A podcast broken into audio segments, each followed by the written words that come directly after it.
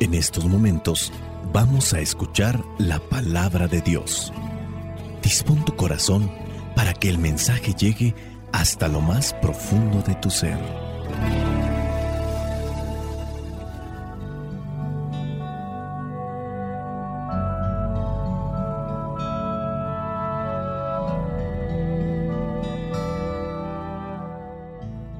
El Evangelio que la iglesia nos presenta para el día de hoy corresponde a Juan, capítulo 6, versículos del 60 al 69.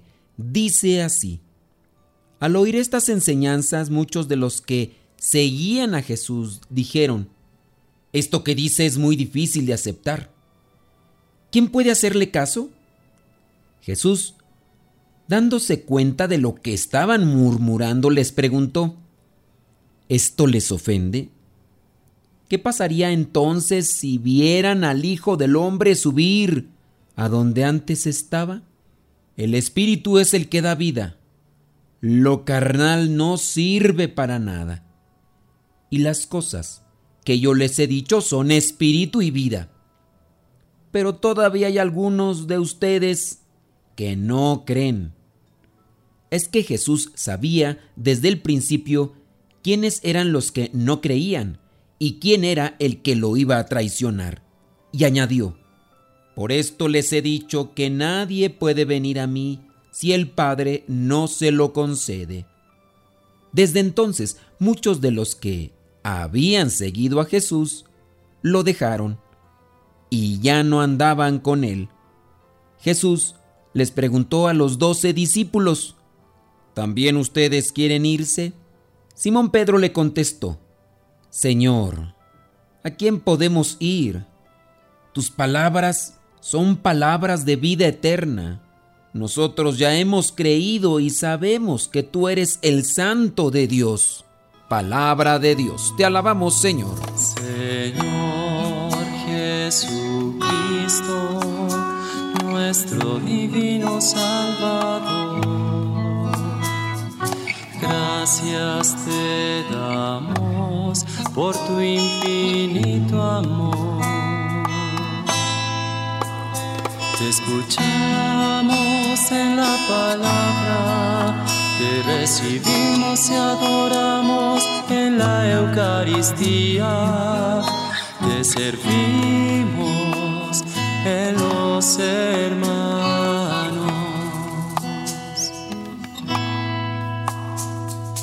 Que seamos misioneros como lo quieres tú, enseñando a los hombres el fuego de tu amor. Muchos de los que seguían a Jesús, a la mera hora cuando no entendieron de qué les hablaba, pues mejor se fueron quién sabe si no entendieron o simplemente no era lo que andaban buscando. Ellos andaban buscando milagros, andaban buscando cosas realmente para llenar sus apetencias. Y ya cuando empieza con las cosas elevadas y espirituales, eh, otro día te escucharemos. Eso también pasa en la escuela. Muchos han dejado la escuela porque no le entienden, porque se les hace pesado comprender. ¿O a poco no? A lo mejor alguno de ustedes conoce a alguien que prefirió mejor ir a hacer trabajo así físico que dedicarse a estudiar. Es ahí cuando uno se da cuenta que es difícil, ¿verdad? Comprender cierto tipo de cosas. Y hablando de lo espiritual también, hay mucha gente que es muy inteligente. Es mm, así, agarra las cosas eh, de manera muy lógica. Son de las personas que buscan lo práctico, pero esto de lo espiritual no lo entienden. Y más si son personas que se dedican a darle rienda suelta a sus pasiones, a sus deseos, pues obviamente estas cosas eh, interfieren en sus formas de vida, en sus estilos de vida. A ellos no les va a gustar y preferían mejor rechazar esto. Yo creo que ustedes también conocen a personas muy inteligentes inteligentes porque saben eh, realizar en su profesión muchas cosas que a lo mejor uno no podría y son cosas muy especiales y tú dices, oh, es que es una persona muy inteligente, pero hace falta algo más allá para comprender esto, no solamente la inteligencia y es ahí donde interviene la sabiduría. Estos, ¿cuántos fueron los que se retiraron de los que estaban ahí acompañando a Jesús y que a lo mejor cuando explicaba a Jesús las parábolas, cosas prácticas, a lo mejor le entendían. Y digo a lo mejor porque hay personas que tampoco entienden las parábolas, ¿eh? Hay personas que les explica uno o les dice uno una parábola y se quedan con una cosa y a lo mejor hasta eso en realidad ni tiene sentido, pero ellos se quedaron con eso. No se puede entender tampoco a la primera. Hay que también dar ese espacio para que Dios nos vaya iluminando y entendiendo que estas cosas, pues es cuestión de también un proceso de docilidad y de humildad. Por eso en el caso de Juan es representado con un águila. Juan escribiendo y un águila, por la forma elevada, teológica, los símbolos, los signos que presenta. Y de verdad se los digo, a veces hasta uno también le es complicado poder entender las cosas para explicarlas. A lo mejor uno sí comprende, Dios es grande, Dios es, eh, es todo y muchos de nosotros ya comprendemos lo que es ese pan de vida, qué es lo que se nos da para tener la vida eterna. E incluso muchos de ustedes por eso lo buscan. Cuando llegan esos momentos en los que no han participado llega el momento de, la necesidad, de, de esa hambre, de esa sed del cuerpo y de la sangre de Cristo. Y quien tiene necesidad lo busca por aquí y por allá. Los que no, pues mientras más distante esté la oportunidad de participar, ellos mejor. Bueno, se retiran y, y Jesús cuestiona a sus doce discípulos, aquellos que ya había elegido, aquellos que ya tenía en la mira les hace este cuestionamiento también difícil. ¿También ustedes quieren irse? Uno de ellos, que es Simón Pedro, contesta, pero los demás pues no se ven los comentarios. ¿Habría dudas en su corazón?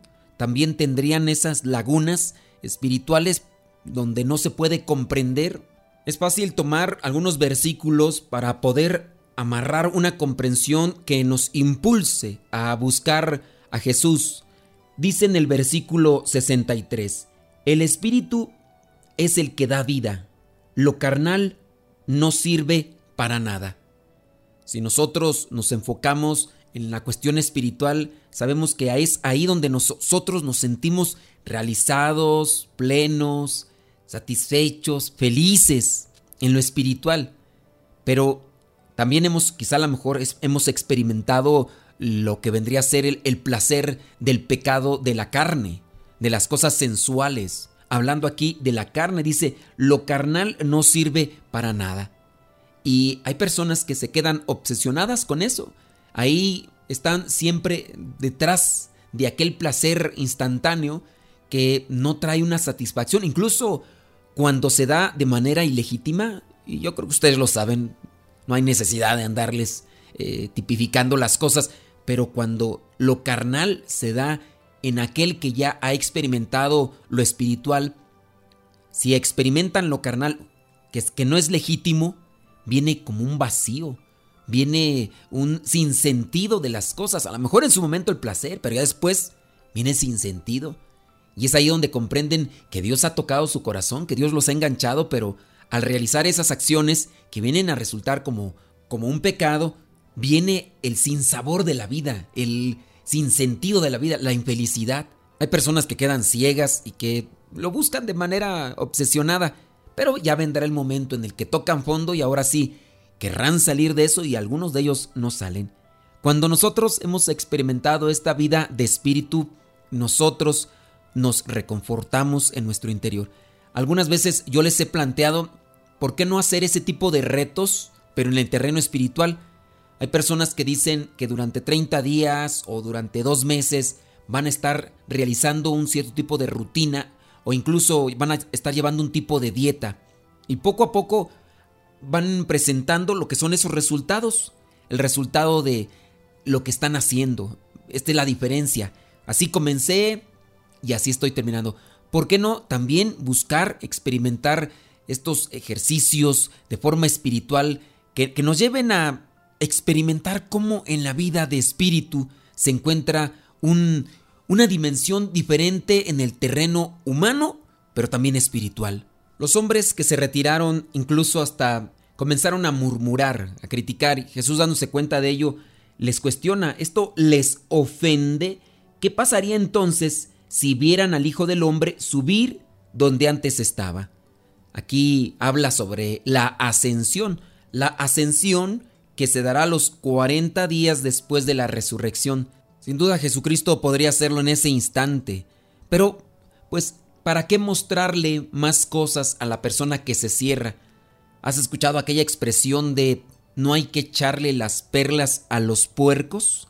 Porque los puercos no valoran. Si tú le echas las perlas, a lo mejor hasta se las comen o las revuelcan en el excremento, porque son puercos. Y Jesús nos hace también ese señalamiento. Hay que ser cuidadosos con las personas cerradas. Yo soy de la idea de no invertir mucho o demasiado tiempo con personas que están cerradas de mente y de corazón, que no te dan una oportunidad para presentar eh, pruebas o explicaciones o testimonios, que a fuerzas quieren solamente ganar ellos en lo que vendría a ser una discusión de fe. Con ese tipo de mentalidades, con ese tipo de personas, no se llega a nada. Estos hombres se retiraron y Jesús solamente quiere cerciorarse. ¿Quieren irse también ustedes? ¿No creen? qué es lo que nos mueve a estar cerca de Jesús, qué es lo que nos mueve a buscar a Jesús. Hay que purificar también esas intenciones y la manera como se va a purificar estas intenciones va a ser profundizando más en su palabra, dejando abierto el corazón, dejando abierta el alma para que Él nos ilumine que con su sabiduría nos dé a conocer lo que es grato, lo que es bueno, lo que nos lleva a la plenitud. La bendición de Dios Todopoderoso, Padre, Hijo y Espíritu Santo, descienda sobre cada uno de ustedes y les acompañe siempre. Vayamos a vivir la palabra. Lámpara es tu palabra para mis pasos, en mi sendero. Lámpara es tu palabra para mis pasos, luz en mi sendero. Luz, tu palabra es la luz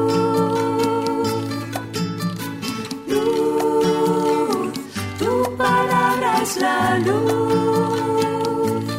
Yo guardaré tus justos mandamientos. Señor, dame vida según tu promesa. Lámpara es tu palabra para mis pasos, luz en mi sendero. Lámpara es tu palabra para mis pasos, luz en mi sendero. Luz, tu palabra es la luz.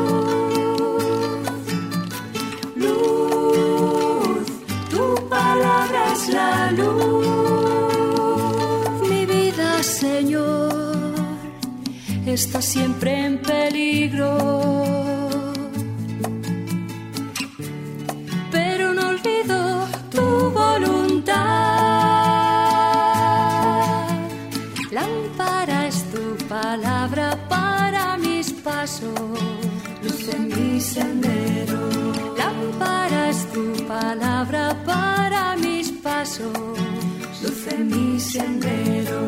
Luz, tu palabra es la luz. Luz, tu palabra es la luz.